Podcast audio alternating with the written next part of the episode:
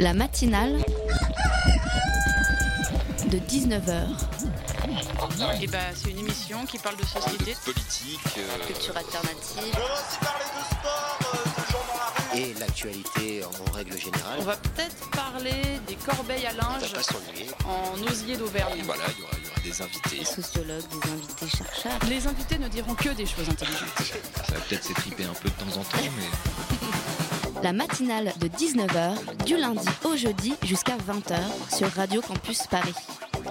Alban, notre présentateur, a déjà oublié ses bonnes résolutions pour l'année 2017. Et il aura quelques minutes de retard. Je vais donc vous faire la lecture de son édito en attendant son arrivée. On a tous nos petites superstitions, ces petites habitudes qui nous rassurent. Mais si, vous savez, fermer trois fois la porte de son appartement par exemple, regarder quatre fois le feu avant de traverser la route, faire cinq pas exactement en entrant dans une pièce jusqu'à son fauteuil. Eh bien, je vais vous faire une confidence. Chaque année, j'ai cette croyance que ce qu'on fait à minuit, le jour de l'an, détermine toute l'année qui suit. Par exemple, euh, si je fais un bain de minuit le 1er janvier, eh bien forcément, cela veut dire que je me, jetterai à l'eau. Si je finis malade au réveillon, ce sera une année de grande fatigue. Croyance absurde, bien sûr, mais mais qui détermine quand même ma vision des choses. Alors, si on décidait que 2017 allait être une année formidable, si on ne relayait que des bonnes nouvelles, et c'est sûr, il y en aura, si on décidait que, pour de bon, que dans un monde compliqué, c'est toujours l'espoir qui l'emporte, allez, bonne et heureuse année à toutes et à tous, et vivement 2017. La matinale de 19h, le magazine de Radio Campus Paris.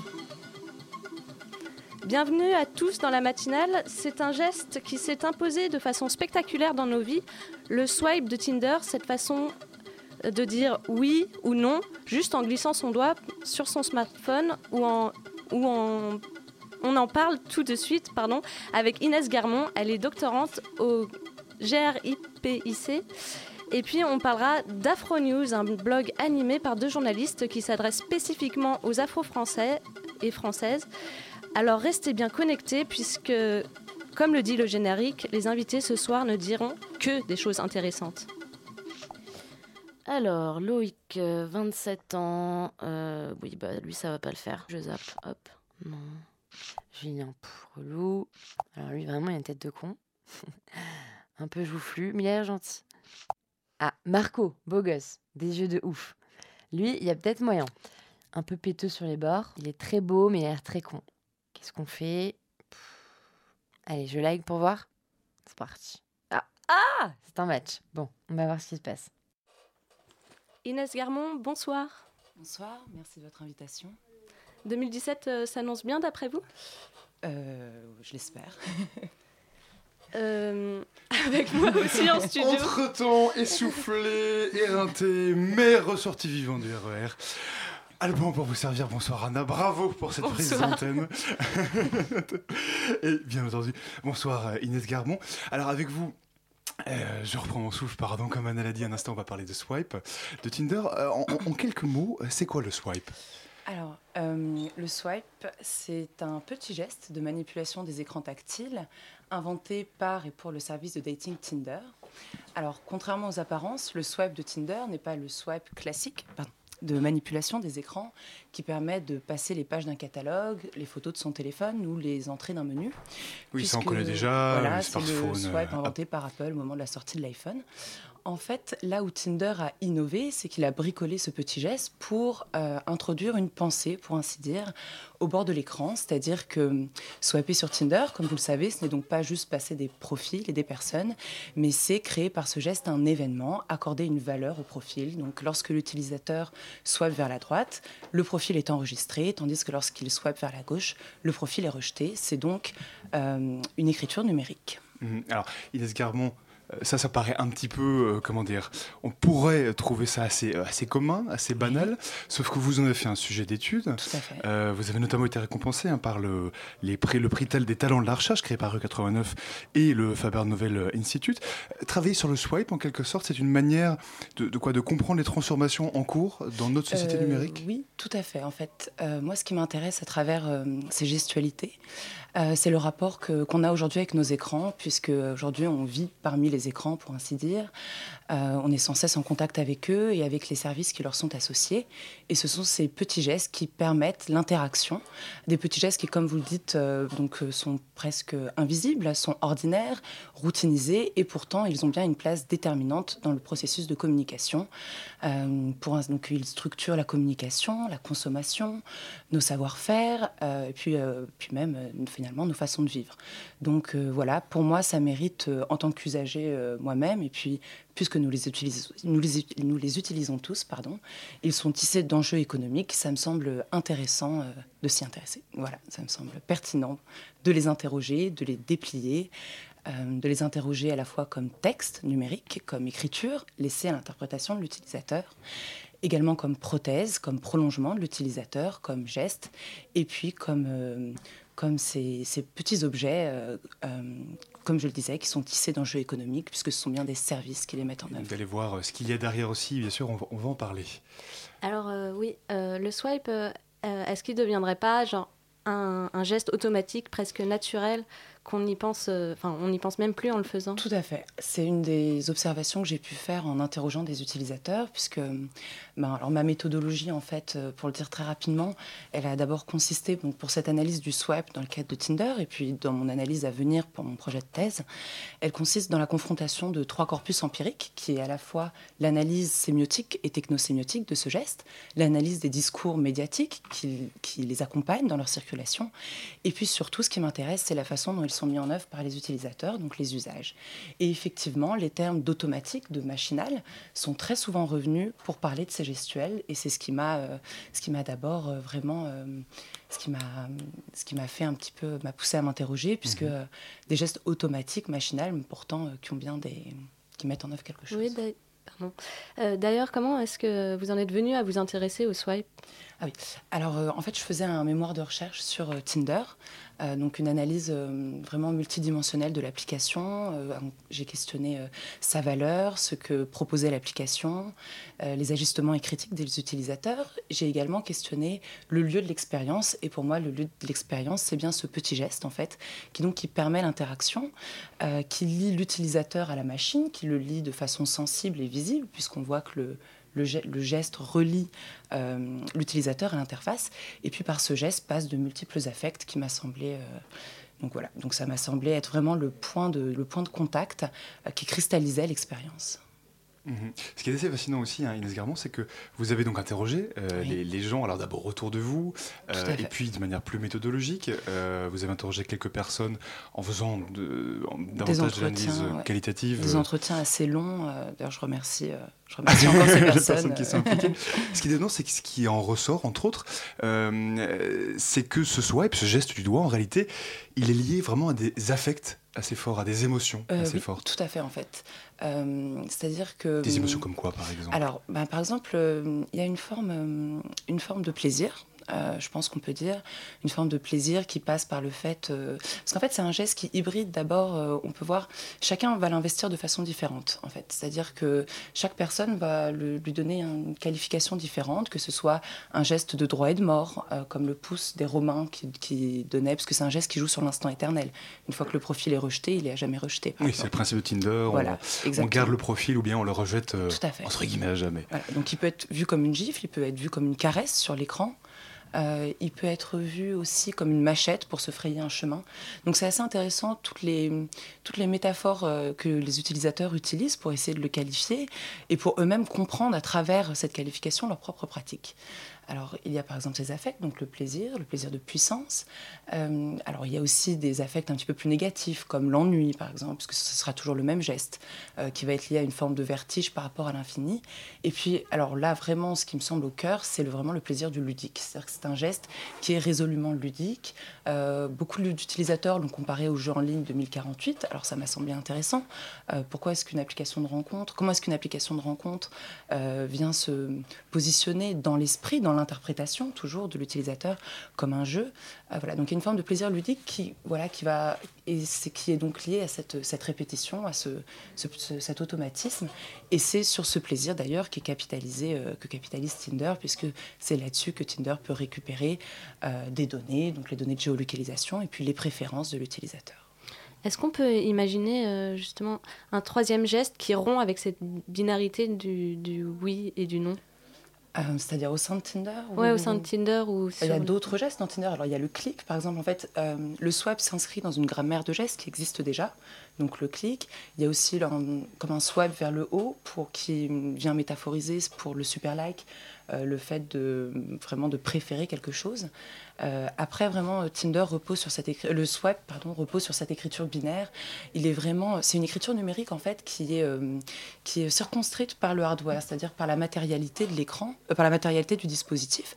En fait, alors même pour revenir un petit peu en amont, c'est même les API d'Apple, qui les, interfaces de programmation qui imposent ce geste en fait. Et autour de ça, il y a des bricolages. Donc Tinder a particulièrement bien bricolé, si on peut dire, parce que c'est quelque chose de voilà, comme vous dites, de binaire. Donc c'est une écriture qui est binaire et une écriture qui au-delà de ça est même automatique. Et puisque finalement le le- l'utilisateur écrit, euh, écrit la rencontre, il y a une forme, cette forme de textualisation de la rencontre, mais il écrit aussi dans l'algorithme, il va écrire ses préférences et, sa, et ses données de géolocalisation. Mhm. Et ce qui est paradoxal, évidemment, c'est que ce, ce geste, il est très très simple finalement. Oui, On va en haut, en bas, à gauche, à droite. Euh, et pourtant, il y a toute une complexité derrière qui, se, Mhm. qui se crée. Oui. Euh, ça, c'est voilà. quelque chose qui vous a marqué durant Oui, le. Tout à fait. En fait, c'est alors j'ai une euh, c'est quelque chose pour moi qui est important. C'est voilà, c'est un geste qui a l'étendue minuscule. Euh, c'est une micro gestualité pour reprendre. Je crois que c'est vos confrères de France Culture qui parlaient de ça il y a quelques semaines. C'est vraiment une micro gestualité, mais pourtant son intensité est très forte en fait. C'est vraiment il y a une euh, une, un écart entre cette, cette petite étendue et l'intensité qui est, qui est mise dedans. Et je vous prie de m'excuser, j'ai perdu le fil de la question. On parlait de, de grammaire, euh, de grammaire de gestes. Oui. Alors, euh, pour étendre un petit peu au-delà du, du cas Tinder, parce que c'est vrai que Tinder est un petit peu celui qui a lancé euh, la chose. Mhm. euh, vous, vous parlez notamment de, un peu qu'on parle d'ubérisation, de, de Oui. Tinderisation. Oui. Euh, euh, c'est quoi C'est l'idée qu'en fait, euh, ce qu'a mis au point Tinder, cette grammaire de haut, bas, Voilà. gauche, droite, ça s'est étendu bien au-delà d'une Voilà. simple Alors, application. C'est quelque chose que je mets aussi euh, à distance. La Tinderisation, c'est un mot qui circule dans les discours médiatiques, utilisateurs. C'est quelque chose qu'il faut prendre un petit peu avec des pincettes, je pense.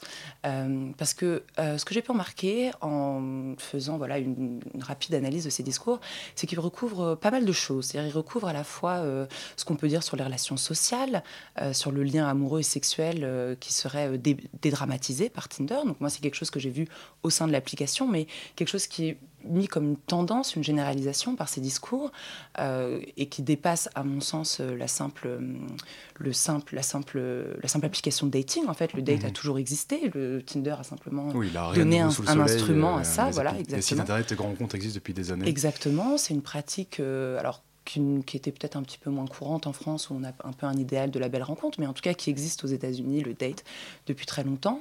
Alors voilà, donc ça recouvrirait ces relations sociales, ça recouvrirait aussi euh, cette nécessité de mettre en swipe euh, l'offre pour les applications. Donc ce sont toutes les applications, les services dits Tinder 2. Euh, là, je fais référence par exemple à la matinale du Monde qui utilise le même card swipe, puis d'autres applications on de passe d'un article consommation. à un autre avec ce même geste Exactement. de gauche et de droite. Des applications qui pour euh, pour l'achat de vêtements, pour euh, même l'adoption d'un animal, pour la productivité, pour classer par exemple euh, les différentes choses de son téléphone.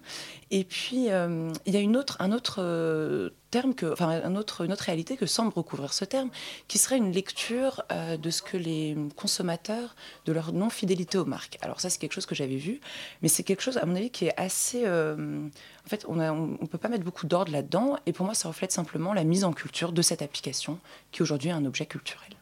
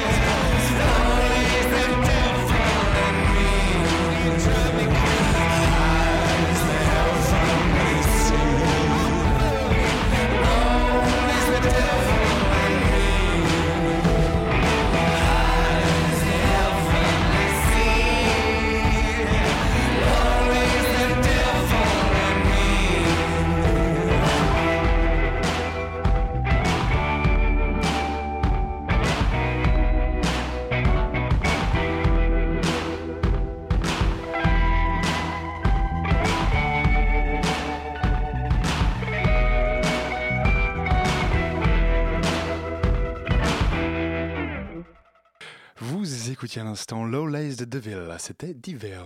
La matinale de 19h du lundi au jeudi jusqu'à 20h sur Radio Campus Paris. On est toujours avec Inès Garmon, on parle avec elle de Tinder, entre autres, et de l'addiction au micro-geste, aux nouvelles grammaires euh, du geste lié au smartphone. Donc, euh, vous avez effectué des sortes d'entretiens sur l'utilisation de l'application euh, Tinder.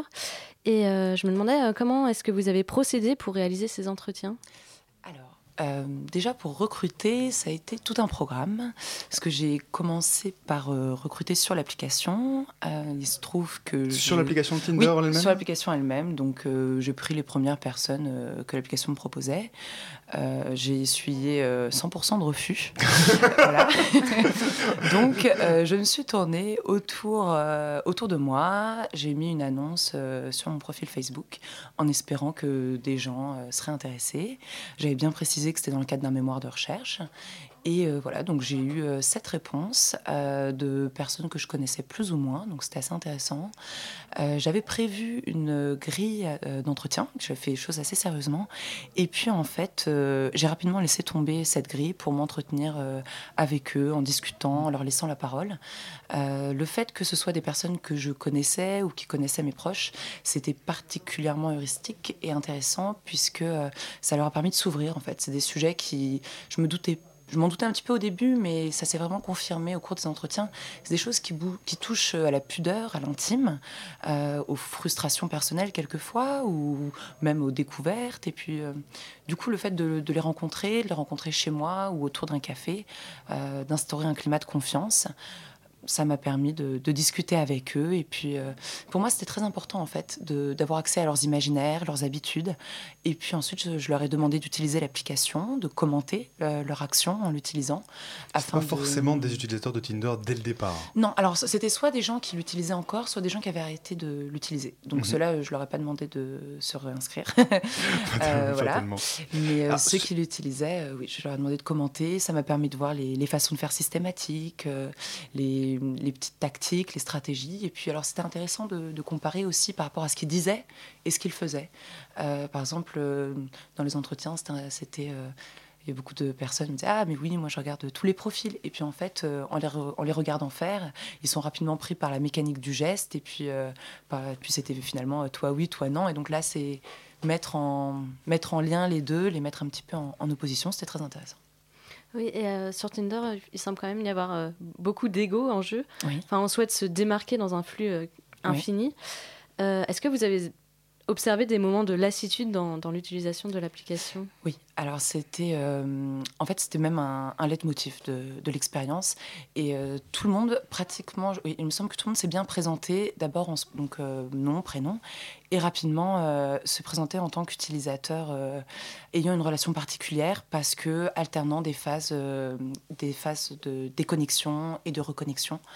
Euh, donc se présentant un petit peu comme un drogué. Voilà, vous parliez au début d'addiction. C'est très important cette euh, représentation sociale, et j'insiste sur le fait que c'est une représentation sociale de l'addiction, euh, mais qui est vraiment mise en œuvre par l'application à coup de gratification et euh, par ce souhait. Alors justement, vous parlez de représentation sociale en même temps. Euh, en même temps, cette addiction quelque part, elle est réelle. hein. Vous, dites vous-même en fait que les euh, les personnes, enfin en tout cas certaines d'entre elles, euh, installent et désinstallent Mhm. l'application régulièrement.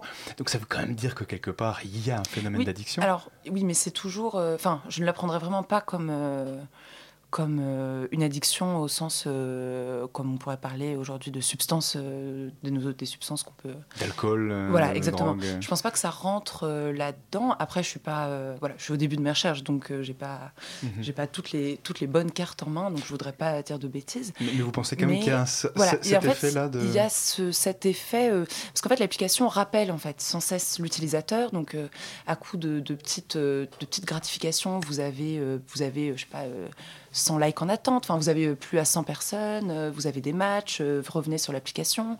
Je l'avais moi-même installé en fait pour pouvoir voir. Donc j'ai été moi-même surprise de voir toute la journée être rappelée dessus. Mhm. Donc même quand je l'utilisais pas, même quand on l'utilise pas. Et puis il y a cette forme. en fait, l'addiction amène rapidement à l'aliénation en fait, et elle est plus à prendre dans le sens de pratique frénétique. Euh, que d'addiction euh, vraiment, comme je disais, euh, de- en termes de substance. C'est euh, en fait tout, le monde parlait d'une certaine pratique frénétique et aussi dans les discours.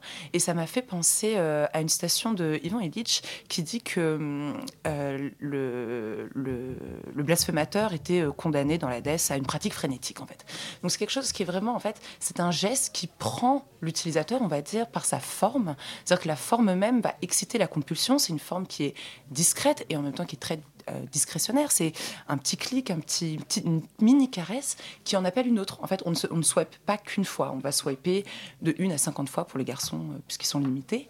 Et on va continuer à enchaîner euh, pour cette pratique frénétique qui Mhm. va procurer ce plaisir en fait névrotique de la répétition. En fait, ce que vous nous dites, c'est que Tinder a remarquablement réussi à, à capter euh, son public, Il y a une à le rendre captation. prisonnier quelque Alors, il y a une captation du corps, en fait. Il y a une captation, à mon sens, aujourd'hui, c'est une captation du corps euh, par le marchand. C'est-à-dire que c'est la forme même du geste et pas le fond, c'est-à-dire le fait de faire un choix, parce que le swipe est quand même censé permettre de faire un choix entre des personnes. Mhm. Et à chaque fois que l'utilisateur swipe, il va pas se dire, il y a quelqu'un derrière. Non, c'est-à-dire qu'il va swiper pour swiper. Voilà, comme on, disait, c'est on une est fin en proche soi. d'une- ouais, on approche euh, finalement des, un peu des machines à sous de ce genre de. Voilà, il y a de- quelque voilà. chose de, de cet ordre-là, ouais, Une je fin, pense. voilà. Tinder une comme fin une en fin en soi, soi. qui est le gain, euh, le gain finalement, euh, on va dire universel pour les utilisateurs, parce que tout le monde n'est pas assuré de rencontrer quelqu'un, mais tout le monde est assuré d'avoir euh, Mm. ce petit plaisir de la pulsion et de la compulsion. Oui, du coup, le, le côté ludique, quelque part, semble prendre le dessus sur l'objectif de l'application de Ah, rencontrer des, je pense. Des personnes. Donc, du coup, c'est avant tout un. Est-ce qu'on peut dire que c'est un passe-temps? Ça peut être un passe-temps, tout à fait. En fait, c'est, en fait, il y a deux. J'avais pu constater au moins deux usages de l'application. Un usage dit réfléchi, concentré, euh, quand les gens, euh, les utilisateurs se mettent vraiment dans un mood. euh, bon, aujourd'hui. euh, je vais me chercher quelqu'un. Et puis, en fait, comme l'application se propose à chaque instant de la journée, au moment de l'attente d'un bus, d'une pause cigarette, dans, la, dans, voilà, dans, une, dans une salle d'attente, etc. Vous dites, hein, vous parlez de. Voilà, c'est un passe-temps, et. Et il se propose au même titre que, voilà, que ce jeu 2048 ou que n'importe quel autre jeu sur l'application. En fait, l'application ne se démarque pas euh, dans l'interface du téléphone en disant euh, Youhou, ici, euh, vous allez pouvoir euh, nouer des relations extrêmement fortes. En fait, ce qui est intéressant, c'est ça c'est que derrière quelque chose qui est censé nouer euh, une relation, qui est une relation euh, amicale, amoureuse ou sexuelle, quelque chose qui est quand même très fort dans l'ordre des relations sociales, euh, non, en fait, la, la- le- la relation à la machine est bien plus forte. Et c'est ça qui est intéressant, en fait. Mhm. Et alors, ce qui est quand même. Mais je, je ne dis pas qu'on ne peut pas rencontrer des gens sur Tinder. non, non, non, ah oui, oui, Vous qui je veux pas. On peut rencontrer des gens sur Tinder, et heureusement des gens le monde tous les des gens. J'ai tous les jours des exemples, mais euh, voilà, le gain en tout cas, ce sera plutôt une relation à la machine Mhm. très forte et ludique. Mhm. Alors ça, ça paraît quand même, euh, ce ces, phénomènes-là ne sont pas forcément tout nouveaux. euh, Ils datent quand même un peu. Cela dit, vous, vous dites dans, dans votre, vous dites notamment que vous n'avez pas trouvé beaucoup d'écrits sur cette pas question-là. euh, pas sur Tinder. bah, Sur. Tinder, sur ce phénomène de, de, de- de grammaire. Pourquoi ça? C'est trop récent, vous pensez? C'est pour rentrer dans le champ de la sociologie? Alors dernièrement j'ai pu euh, entendre pas mal de à la radio justement euh, d'émissions ou de très courtes émissions sur les gestes, les gestes de manipulation, euh, le rapport au toucher, etc. Donc c'est quelque chose qui commence un petit peu à, à venir. Après, euh, bon moi je suis en première année euh, de doctorat donc je n'ai pas tout lu. Euh, je pense très certainement que des gens ont écrit des choses très intéressantes dessus et que j'espère bientôt les, les trouver. Mais c'est vrai que j'en ai pas encore euh, j'en ai pas encore trouvé. Mais euh, après il y en a très certainement. Mais voilà, Tinder, c'est quand même une application qui est relativement jeune. Euh, Peut-être plus dans le champ du marketing, on va les trouver, euh, parce que c'est dans le champ du marketing ou du, du développement d'applications. Après, en, en SIC, donc moi je suis en sciences de l'information et de la communication, j'en ai pas encore, euh, ai pas encore trouvé, mais. Mais ça viendra. Je, je- et je pense, euh, oui, je pense que ça viendra et que je suis pas la première à me poser ces questions-là, de toute façon. C'est en euh, cours. après avoir effectué ces recherches sur le swipe, est-ce Mhm. que euh, votre manière à vous d'utiliser euh, votre smartphone a changé? Euh, alors là, il faut que. Là, je me sais pas. vous, hein, je non, non, je l'ai- rangé.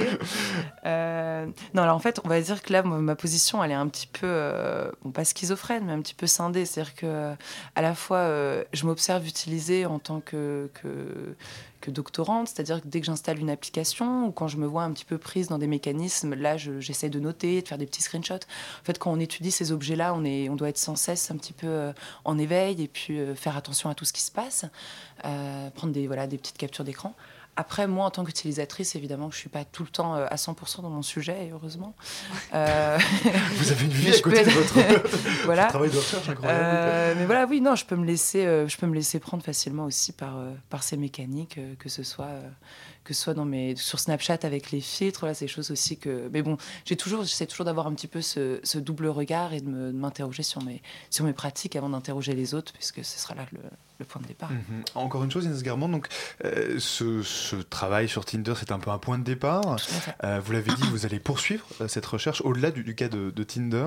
Mhm. Votre ambition, ce serait quoi? Ce serait un petit peu de, de créer, un- de déterminer cette grammaire des- gestes sur Alors, smartphone, voilà. sorte? Donc en fait, mon, ce, ce, ce sujet, en fait, mon travail de mémoire de recherche, et puis ensuite cet article m'a permis de lancer mon sujet de thèse, donc qui portera sur les petits gestes, euh, la normalisation du swipe et des gestes qui l'accompagnent, euh, et leur valeur sociale, leur ordinarisation et leur valeur sociale.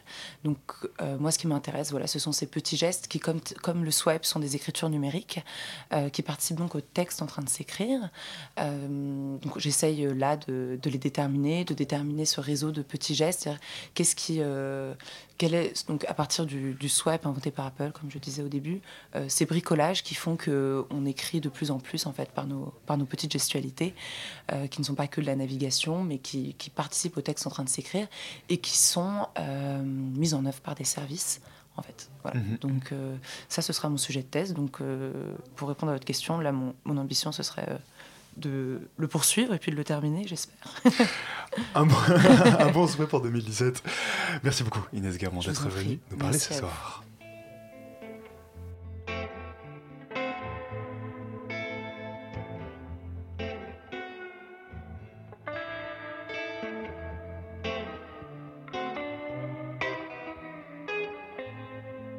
La matinale de 19h, le magazine de Radio Campus Paris.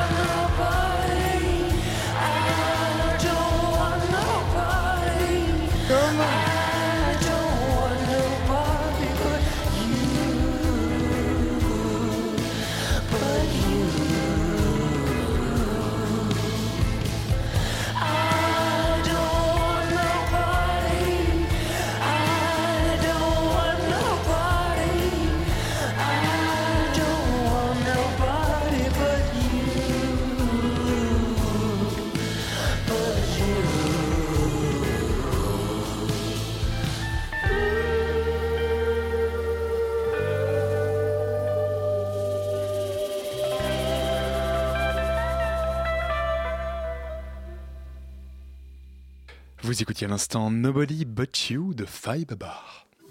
La matinale de 19h, le magazine de Radio Campus Paris. Et voici qu'à présent Clémence nous a rejoint dans le studio pour la, et oui, pour la première chronique étudiante de l'année. Salut Clémence. Salut Alban, salut à tous et bonne année. Ah bah oui, bonne année 2017 à toi. Alors qu'est-ce que tu nous racontes? Quelle est l'actu étudiante cette semaine?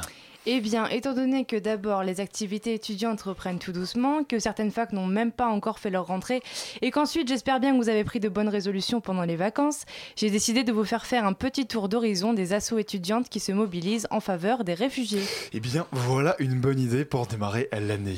On t'écoute Christelle. On t'écoute, on t'écoute Clémence. Merci, toi tu démarres bien l'année aussi. hein. Oui, je confirme, manque de sommeil d'emblée. Alors, d'abord, il y a le RÉSOM, Réseau d'études supérieures et orientation des migrants et exilés, qui est un collectif constitué d'étudiants et de professeurs, entre autres, et qui œuvre aux côtés des réfugiés et migrants pour favoriser l'accès à l'enseignement supérieur. Il travaille à la création de programmes d'intégration et d'accompagnement dans le système universitaire français, ainsi qu'au développement de l'apprentissage du français langue étrangère. Et ils font encore plein d'autres choses que vous pourrez retrouver sur leur site www.resome.org. Et puis il y a aussi Chiron France, Chiron ça s'écrit K-I-R-O-N, qui depuis peu est partenaire de Radio Campus Paris et qu'on recevra dans la matinale ce jeudi 5 janvier. Cette asso, elle permet aux réfugiés et aux demandeurs d'asile vivant en France d'obtenir un diplôme universitaire reconnu de manière complètement gratuite, et ce par un dispositif hybride. En fait, les étudiants font leur première année via une plateforme de cours en ligne, puis poursuivent leur formation au sein de l'une des universités partenaires de l'asso. Le dispositif a moins d'un an, il a été créé en avril 2016 et il accompagne actuellement plus de 180 étudiants. À noter qu'ils ont mis en place un buddy programme qui propose à un étudiant français d'accompagner un étudiant étranger, puisqu'on parlait de bonne résolution. Voilà, histoire de bien démarrer l'année. Alors j'imagine qu'on peut trouver ça euh, dans les facs, enfin ce dispositif dans les facs, sur les campus euh, des associations qui s'occupent euh, de ce genre de choses? Ouais, tout à fait. Par exemple, il y a le collectif RUSF, Réseau Université Sans Frontières, qui a des antennes par exemple à Paris 1, Paris 8 Saint-Denis et Paris 10 Nanterre, ou encore le RESF, ne vous trompez pas, Réseau Éducation Sans Frontières. Donc n'hésitez pas à aller vous renseigner dans vos universités. Mhm. Alors ça c'était pour euh, les associations collectifs étudiants. Euh, cela il y en a, il y en a plein d'autres aussi hein, euh, qui, euh, qui s'occupent des étudiants, de l'apprentissage du français. Ouais, tout à fait. Il y a plein d'autres associations qui font ça, qui ne sont pas fondées par des étudiants, mais qui s'occupent des étudiants, comme Tote, Colonne, le BAM ou encore Singa. Enfin, ce ne sont pas les initiatives qui manquent. Et d'ailleurs, on vous rappelle que nous aussi, à Radio Campus Paris, on s'engage Voilà, voilà. avec, euh, avec notre cycle d'ateliers d'apprentissage du français par la pratique radiophonique, mené par notre équipe et nos merveilleux bénévoles, avec les assos Tote et Colonne dont que j'ai déjà évoqués. Vous trouverez de toute façon toutes ces informations sur radiocampusparis.org dans l'onglet Médiation. Merci beaucoup euh, Clémence et puis on te dit euh, à la semaine prochaine. À la semaine Donc, prochaine. on est dans les bonnes Ciao. résolutions 2017. Merci beaucoup Clémence.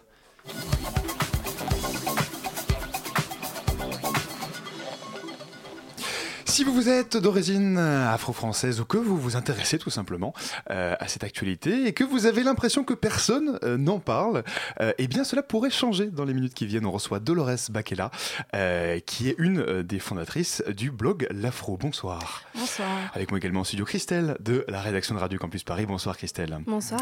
Alors, Dolores Bakela, en quelques mots, le, le blog L'Afro, c'est quoi? C'est un blog participatif, c'est ça? Animé entre autres par vous et qui s'adresse spécifiquement aux Afro-Français? En fait, il s'adresse à tout le monde. Déjà, merci, euh, bonsoir et merci de, me recevoir. Euh, donc, je suis l'une des cofondatrices effectivement du blog euh, qu'on a fondé il y a un an. En fait, c'est un blog effectivement participatif. C'est-à-dire que nous, on n'en est que les animatrices pour le moment. On essaye justement de, parler de cette actualité-là, mais évidemment, ça s'adresse à tous ceux qui s'y intéressent et qui s'intéressent pas qu'à ça, hein, d'ailleurs. Voilà. Vous dites que donc ça s'adresse à tous, mais euh, c'est un site qui parle principalement des afro-français et vous dites aussi des afro-descendants. Alors moi je voulais savoir qu'est-ce que vous appelez par afro-descendants en fait? En fait, euh, donc nous on a pris le prisme, donc euh, enfin on a utilisé ce terme d'afro-français parce qu'en fait on s'est rendu compte et c'est pour ça que c'est qu'on a créé ce blog que on parlait beaucoup des Afro-Américains, on parle beaucoup des Afro-Brésiliens, là on parle aussi un peu des Afro-Mexicains, mais on parle rarement, en fait des Noirs, ce qu'on appelle les Noirs en France. Et nous, en fait, on, bah, par exemple, moi, pour le coup, euh, tout comme à Diaratou, Diarasuba, qui, avec qui on a cofondé le site, j'ai cofondé le site, pardon, Euh, on est né en France, mais on a des parents qui ont donc un parcours de migration euh, qui est différent, euh, même entre nous deux, hein, on n'a pas la même histoire. Et du coup, simplement, voilà, on, s'est dit que on, voulait aussi parler des gens qui nous entourent, des gens qui ont aussi une actualité, des gens qui font des choses, des artistes, des militants, pas uniquement donc de la mode, de la beauté. Il y a énormément de choses qui se passent. On a, on, a des, des, des vies très diverses et on nous voit, mais en fait, euh, souvent, on ne nous voit pas. On nous voit toujours euh, selon des, des, clichés et des stéréotypes euh, très, très marqués. Et en fait, nous, voilà, on voulait juste raconter plein d'histoires. Voilà. Donc en fait, de ce que je comprends, en fait, c'est vraiment un site pour comment dire ça, ne plus rendre invisibles les Afro-Européens. Euh, parce que j'avais lu en fait que les Afro-Américains étaient très euh, admirés, enviés en France, c'est ce que j'ai pu lire, mais que ici en France c'est pas pareil. Pourquoi, pourquoi c'est différent ici et ailleurs c'est c'est pas comme ça? Euh, en fait, simplement, je pense que bon, l'Amérique en général fait rêver, et ensuite en particulier l'histoire euh, donc euh, des Afro-Américains, qui est une histoire quand même tragique à la base, puisque à la base c'est quand même une histoire euh, d'esclavage, une histoire donc d'exploitation de corps en vue de créer des richesses. Les Afro-Américains ont complètement co-bâti donc la nation américaine. telle qu'on la connaît, et ils ont arraché leurs droits dans les années 60 au cours d'une une très très longue lutte qui a commencé au début, enfin qui a, très vite émergé. Et du coup, c'est vrai que cette histoire-là, on la connaît, on la connaît très bien. La différence, c'est que voilà, être noir en France, c'est euh, parfois avoir une situation. Enfin, disons que par exemple les Antillais euh, n'ont pas la même histoire euh, une fois qu'ils sont en France, euh, même et même là-bas, que donc, bah, je sais pas moi par exemple, dont mes, parents sont donc congolais. J'ai des amis camerounais, des amis burundais, enfin voilà, on a voyagé, donc on se rend compte qu'on a des histoires nous en Europe qui sont très différentes et qui sont liées parfois l'esclavage, parfois la colonisation, parfois c'est des raisons diplomatiques qui nous entraînent ici, des raisons politiques, des raisons euh, simplement de tourisme qui font que nos parents sont restés ici. Donc on a des multiplicités d'histoires et euh, être noir en France, du coup, c'est pas la même chose qu'être noir aux États-Unis. Et comme dans l'actualité, on aime beaucoup à parler euh, justement de ce qui se passe aux États-Unis, mais qu'on regarde rarement ce qui se passe ici, nous, on voulait simplement parler de ça, simplement, en étant d'ici. Euh, parce que aussi, on, nous, on a euh, une histoire africaine, mais on a grandi ici. Donc on parle de ce qu'on connaît. Et ce qu'on connaît, c'est être noir en France. Et même si beaucoup ne veulent pas le voir, ça a ses spécificités. Et Oui. c'est ça qu'on veut raconter. Oui, alors ça, vous, vous, vous y allez, enfin, vous allez quand même jusqu'à dire, euh, Dolores Bakela, sur, euh, sur votre blog, que, euh, grosso modo, la France garde euh, cette image d'un pays monochrome, d'un pays juste, voilà, il y, a- il y aurait que certaines couleurs et les autres, elles seraient complètement absentes. Ça, c'est vraiment quelque chose que vous ressentez, vous, au quotidien? Alors, euh, par exemple, c'est dans, dans la symbolique. C'est vrai que euh, la France est associée à la baguette, la tour Eiffel, le fromage. C'est comme dans plein de pays. hein. On, parle, on pense à l'Italie, on va penser à la pizza, margherita, on va penser à plein de choses parce que c'est des symboles historiques. Et on a du mal à penser, par exemple, la France euh, comme, euh, via Alexandre Dumas, qui, on le sait, est un métis.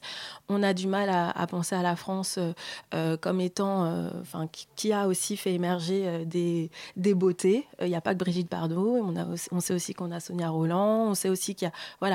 En fait, euh, et moi, je l'ai vu notamment en voyageant parce que, euh, par exemple, j'étais en Turquie euh, et ça m'a frappé parce que les gens venaient me voir et ils voulaient prendre des photos de moi. Je suis rien, de, je suis personne de particulier et ils prenaient des photos de moi parce qu'ils soupçonnaient que j'étais afro-américaine. Pour eux, je pouvais pas être française. Et donc, ils me parlaient tout de suite en anglais, et à prendre des photos, comme si j'étais une star. C'est-à-dire qu'ils m'associent nécessairement à Beyoncé ou Rihanna, ou à, donc à une afro-américaine, parce qu'en plus, j'ai un style de coiffure qui visiblement m'associe plutôt euh, à quelqu'un d'afro-américain. Et donc, je me suis dit, donc en fait, pour eux, ils ne peuvent pas me voir comme une Française. Personne n'a essayé de s'adresser à moi en français ou n'a essayé de me. Enfin, quand euh, ils ne me demandaient pas d'où je venais, pour eux, j'étais forcément quelqu'un qui était euh, du continent africain, du continent, euh, pardon, euh, américain. Donc c'est cette, euh, c'est c'est aussi nos expériences de voyage euh, qui, en tout cas, nous ont fait voir que, eh ben, on- n'était pas forcément visible de l'extérieur. Et bon, après, nos expériences de vie aussi euh, montrent que à l'intérieur, c'est, ça reste aussi très parcellaire et toujours, enfin pas toujours très bienveillant. Et est-ce que cette visibilité, ça concerne euh, la France ou est-ce que c'est le, le cas aussi euh, à Paris?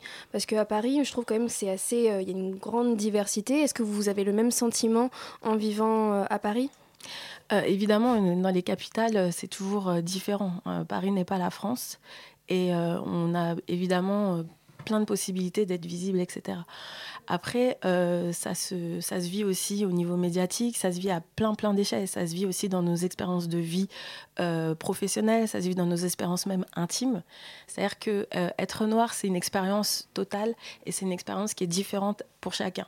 Ce que moi, je peux raconter, c'est pour ça qu'on a pris le parti de faire un blog pluriel avec des voix plurielles, c'est que nous, on est des femmes déjà. On est, euh, euh, on est, donc on a des parcours de vie différents, on a des expériences amoureuses, des expériences sentimentales, des expériences amicales, des expériences scolaires qui, euh, qui, nous, qui, qui font qu'elles sont différentes. Mais à chaque fois qu'on parle, qu'on peut parler avec notre entourage, même avec nos parents, on n'a pas les mêmes expériences de vie. Avec nos frères et sœurs qui sont plus petits ou plus grands, on n'a pas les mêmes expériences de vie. Mais ce qui nous raccroche toujours au même wagon, c'est le fait que on expérience, on expérimente pardon, le fait d'être noir. Et que cette expérience-là, c'est une expérience qui, il faut maintenant, et on voit que de plus en plus on accepte de l'entendre, euh, elle est difficile, elle est parfois euh, compliquée, elle est parfois, et même à Paris, même à Paris. Mhm. Alors là-dessus, vous lancez, euh, vous avez lancé un blog, Dolores Baquelin, euh, qui a un an, hein, d'ailleurs, joyeux anniversaire. Euh, c'est quoi les retours que vous avez eus, que vous avez aujourd'hui en termes, euh, par exemple, de fréquentation? Alors en termes de fréquentation, nous on fait pas de mystère.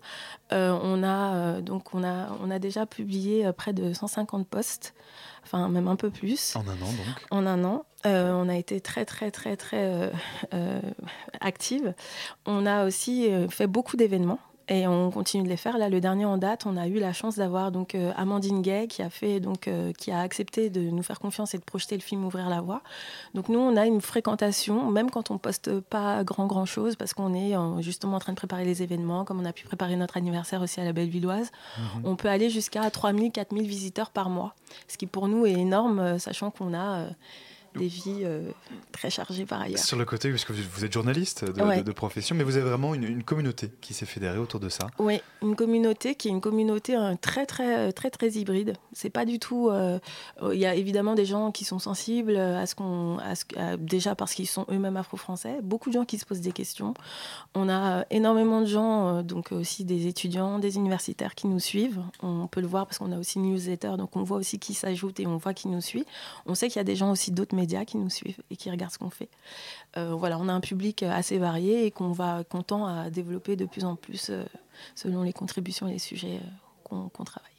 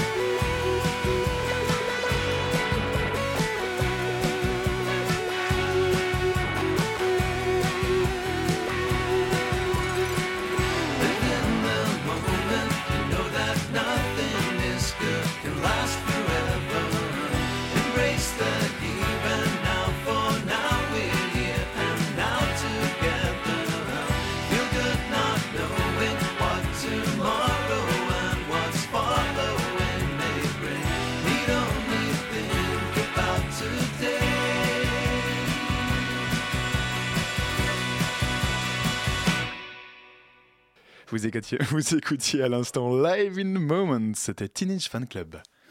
La matinale de 19h sur Radio Campus Paris. On est toujours avec Dolores Baquela, on parle avec elle de l'Afro le blog. Tout à l'heure, nous parlions, euh, juste avant de nous quitter, de communauté, et j'ai cru comprendre, et dites-moi si je me trompe, euh, que vous étiez quand même assez proche de la communauté euh, des féministes. En fait, euh, c'est- pas qu'on est proche, mais c'est que nous, on a décidé d'observer en fait euh, justement tout ce qui se passait sur euh, justement en termes de mobilisation, de militantisme, etc. Parce que c'est des questions qui nous intéressent beaucoup. On a pu en plus être pas mal interviewés autour de ces questions. On refuse euh, parfois certaines prises de parole parce que justement on est aussi dans une volonté de ne pas prendre la parole à la place des personnes qui sont concernées. Nous on n'est pas des militantes engagées sur le terrain. C'est-à-dire que nos vies sont forcément des vies militantes. En tout cas, de l'extérieur, ça peut être vu comme ça, parce qu'on aborde des sujets qui visiblement sont vus comme ça. Mais ensuite, euh, nous, c'est parce qu'on s'intéresse à, ces, engagements politiques, parce que, et on est proche, enfin en tout cas, on, a l'air d'en parler beaucoup, mais parce qu'il se trouve que ce sont les, femmes qui sont souvent à la pointe de ce qui se fait, en tout cas dans, ces réseaux-là, dans ces milieux-là qui sont souvent à la, pointe d'initiative. C'est vrai que le blog, il est né le jour de la marche euh, pour la dignité et contre le racisme, et qu'il se trouve que c'est un collectif de femmes qui l'a monté. C'est un hasard, mais en même temps, c'est un hasard qui dit beaucoup de choses, à la fois aussi sur la constitution de notre blog, mais aussi sur ce qui se fait, en fait, en ce moment, à notre avis, de novateur et d'intéressant dans le militantisme et dans la portée et l'efficacité de cette parole-là. D'accord. Donc en fait, euh, si je comprends bien, vous, vous ne vous considérez pas comme militante. Euh, le blog non plus, c'est plus le sujet qui porte à croire que... euh, Exactement. Nous, on est toujours, euh, en tout cas, moi personnellement, je parle en mon nom, Adia Ratou n'est pas là, mais elle pourrait sans doute dire aussi ce qu'elle en pense. Mais moi, je suis toujours surprise de, voir que, en fait, ça reste encore visiblement provoquant et militant que de parler simplement d'une population qui, est, qui est, en fait, en France et qui s'affirme, en fait. C'est-à-dire que nous, on est là depuis. Moi, j'ai fait des études. euh, en France euh, et ailleurs, euh, voilà, j'ai une vie française. Mais il se trouve qu'après, je suis aussi noire et que euh, ça a été, j'ai vécu des choses par rapport à ça que, et je continue de les vivre. Et simplement, à un moment donné, j'ai eu envie d'en parler, d'en parler différemment. Et avant tout, c'est mon expérience, parce que j'ai eu la chance de faire des expériences dans les médias, qui m'ont permis au- aussi de faire ces constats-là. Peut-être que si j'avais eu un autre type de début de professionnalisation euh, dans le métier euh, de journaliste, j'aurais peut-être pas euh, eu à aborder, à aborder ces sujets-là de cette manière. Mais c'est vrai qu'on nous renvoie toujours ça, et moi, ça me, ça m'étonne en fait. Quand vous dites en parler différemment, c'est-à-dire... euh, Bah, peut-être qu'on n'irait pas justement chercher euh, ces sujets-là, euh, c'est-à-dire donc questionner le féminisme, questionner justement. En fait, on est aussi quand même dans, quelque chose d'informatif. Et il faut savoir qu'il y a beaucoup de gens qui connaissent pas ce que c'est que l'afroféminisme, qui savent pas ce que c'est que euh, des termes euh, tels que la misogynie noire, tels que. Voilà. euh, et nous, nous, on est là vraiment aussi dans une, volonté d'informer, en tout cas, de, et puis de, contribuer à participer à des discussions. C'est aussi pour ça qu'on fait pas mal de, de, d'événements publics avec des lecteurs qui sont très, très variés, qui sont pas forcément parisiens parce que nous, on ne s'adresse pas que à la sphère parisienne ou aux gens qui lisent les journaux. Euh, donc du coup, on s'intéresse à plein de gens et on fait des débats avec des spécialistes euh, on- qu'on sollicite parce que justement, nous, on est journalistes, on est des passeuses. On n'est pas euh, justement des militantes ou des chercheuses, ou en tout cas, on est intéressé par tout ça. Et on veut vraiment avoir cette discussion. Nous-mêmes, dans nos propres vies, on s'interroge sur plein de choses, mais on est avant tout des passeuses. Mhm. Alors, Dolores Baquela, on rappelle peut-être du coup euh, l'adresse de votre blog? Donc c'est l'afrolecite.wordpress.com. Donc votre blog a un an. Peut-être euh, juste en conclusion, vos ambitions pour 2017 bah, on, on, en a plein, on en a plein. Euh, on veut continuer en fait à faire euh, des événements. On va essayer de les faire de manière plus récurrente. On en fait un tous les deux mois. Donc on en a fait cinq l'année dernière. On veut continuer. Et donc on a réussi à remplir le forum de la Bellevilloise, à faire une projection complète euh, pour donc le film 150 personnes qui sont pressées pour voir le film d'Amandine Gay, le documentaire Ouvrir la voie. Euh, donc on va essayer de continuer. On veut préparer surtout de très grosses choses pour 2018. Donc on est en, plein, euh, en pleine préparation de ça. Et puis toujours rencontrer justement, parce que c'est notre métier en fait qui fait qu'on veut continuer de faire ce blog. Donc de rencontrer des gens, de continuer en fait euh, de participer à ces discussions, parce que 2017 ça va être une année très importante pour justement ce qui, enfin tout ce qui va se raconter autour de l'afro va être très très important. De- des afro-descendants j'entends. Merci pour la précision et merci beaucoup euh, Dolores Bakela d'avoir été avec nous ce soir. La matinale de 19h, le magazine de Radio Campus Paris. Du lundi au jeudi jusqu'à 20h. C'est un monde un peu étrange, mais pourtant absolument formidable. C'est le monde selon Pitoum qui, exceptionnellement aujourd'hui, n'est pas le mardi, non, il est là, euh, il n'est pas le mercredi, il est là le mardi, pour évidemment notre bonheur à tous. Pitoum, bonsoir. Bonsoir. Alors ce soir, tu nous parles d'un projet un peu particulier, euh, pas toujours très drôle, il faut le dire, c'est le projet Zero Impunity, euh, qui parle notamment des viols de guerre. Oui, mais alors, avant ça, je voudrais. Alban, je sais, on ne se connaît pas. Mais non, mais enchanté, d'ailleurs. Enchanté. en, en ouvrant ton journal ce dimanche matin, Alban, car oui, en fait, je t'imagine euh, la baguette sous le bras, le béret sur le crâne, dès l'aube levée, le coup de prompt à, le à la suivre pour laisser couler dans ton gosier encore alcoolisé un reste de vin rouge que les ignares de la veille ont délaissé au profit d'un clinquant et vulgaire champagne. Avec mon béret. Tu tu t'apprêtes donc à savourer ce sublime nectar, drogue dure culturellement acceptable parce qu'un incontinent chevelu a dit il y a de ça 2000 ans, buvez ce vin, c'est mon sang. Quand tu lis les gros titres, attentat dans un club à Istanbul. Tu laisses échapper un triste New Year same shit que l'on Mm. peut sobrement Et traduire. par, bonne année. voilà, nouvelle année, même merde, hein, parce Voilà. que jurer en anglais a toujours plus de classe. Avant de finir Fuck ton yeah. verre, les yeux perdus dans les vagues comme un migrant au large des côtes européennes. Nous sommes très exactement 64 jours après la fin de l'opération Sangaris, celle qui conduisit les troupes de l'armée française en République centrafricaine, centrafricaine pardon, et ça me rend super triste parce qu'à 5 jours près, en fait, j'aurais eu plein de blagues sexuelles à faire. Ah, Et nous- mince nous, sommes Mais également, qu'est-ce qu'on rate ce nous soir sommes également le jour du lancement de Zero Impunity, un projet transmédia d'investigation, sérieusement. d'activisme contre l'impunité des violences sexuelles dans les conflits armés, porté par un consortium de médias internationaux, dont Mediapart en France, à ne pas confondre avec Zero Impurity. Si le second est un gaz pour recharger les briquets des civils, le premier, lui, une vaste campagne visant à dénoncer les troufions qui se déchargent dans les civils. Bonjour et bonne année. Alors oui, Exactement. Cela dit, Oui. le sujet est très sérieux. oui, oui, non, mais je sais ce que tu vas me dire, auditrice, en plus. C'est quand même vachement déprimant comme sujet pour commencer l'année, ce à quoi je te répondrai oui. Mais, dis-toi, dis-toi que si le viol en temps de guerre n'est pas un sujet hyper funky à subir pendant une chronique de 5 minutes à la radio, ça l'est probablement encore moins quand on le subit tout court. Et comme il se trouve que les agresseurs sont payés avec tes impôts, on va dire que ça vaut le coup d'être un peu sérieux deux secondes. Succès indéniable selon le ministère de la Défense, l'opération Sangaris avait pour but de stabiliser le pays pour éviter l'embrasement de la troisième guerre civile de la, République centrafricaine. Je vais y arriver. Évidemment, on a tous oublié exactement en quoi consistait cette guerre civile, hein, parce que bon, d'abord il y a le loyer à payer, puis il y a Hanouna qui bat des records d'audience. Alors, euh, par contre, on sait qu'on a été très fort hein, d'après le président, enfin le, le nôtre. hein. Sauf que Sauf que dans son sillage, l'opération Sangaris laisse une écume blanchâtre de plaintes pour viol, agression sexuelle, y compris sur mineurs, et même un gosse à Boda que dans son village tout le monde appelle le français. Des femmes menacées d'être égorgées, tournées par des bidasses à l'arrière d'un véhicule de l'armée, des pipes contre des rations, un truc bien connu que les hommes se passent entre eux, et l'armée qui fait la sourde oreille pour... euh, qui fait la sourde oreille, voire tente de faire taire celles qui veulent dénoncer. Mais n'allons pas faire genre, c'est exceptionnel en fait. Les casques bleus de l'ONU sont aussi dans les marasmes des scandales sexuels, et le soldat et la putain vont toujours de pair, comme disent les historiens. Autour des tranchées, les bordels improvisés pullulent et 30% des soldats français de la Première Guerre mondiale ont chopé la syphilis, un chiffre qui fait passer les soirées médecine pour des goûters d'anniversaire chez Flunch. Mais est-ce si étonnant? Déjà que les pseudo-abstinents en soutane, c'est difficile de les maintenir, de, qu'ils maintiennent pardon, leur cierge à distance raisonnable des auréoles des enfants de cœur. Alors t'imagines des jeunes loups virilistes qui se sont engagés pour tirer? Franchement, vu le taux de testostérone au mètre carré dans un camp militaire et l'ouverture d'esprit nécessaire au respect de l'uniforme, ça m'étonne pas qu'il se la joue irréversible plutôt que Brokeback Mountain. Alors oui, oui, il faut condamner cette armée qui cache et qui couvre les viols par ses soldats, surtout quand un président et un ministre de la Défense nous promettent d'être implacables. Mais aussi, il faut s'interroger sur les raisons de cette profusion d'exemples, de tristes exemples, car c'est peut-être aussi dans ces viols que s'exprime toute la violence et la médiocrité morale de la guerre. Et peut-être que si l'armée se surnomme la Grande Muette, c'est finalement moins par goût du secret que par politesse. Après tout, ma grand-mère, beaucoup plus loquace depuis la mort de papy, m'a toujours dit on parle pas la bouche pleine. Merci beaucoup, euh, Pitoum. Euh, on ne se connaissait pas.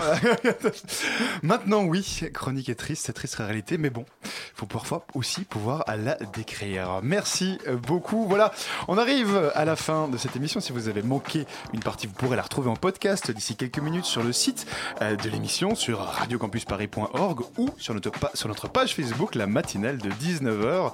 Tout de suite, restez bien connectés puisque c'est Paris-Alexandrie qui arrive dans vos oreilles. Bonne soirée à l'écoute de Radio Campus Paris. Bonne soirée, vive la radio.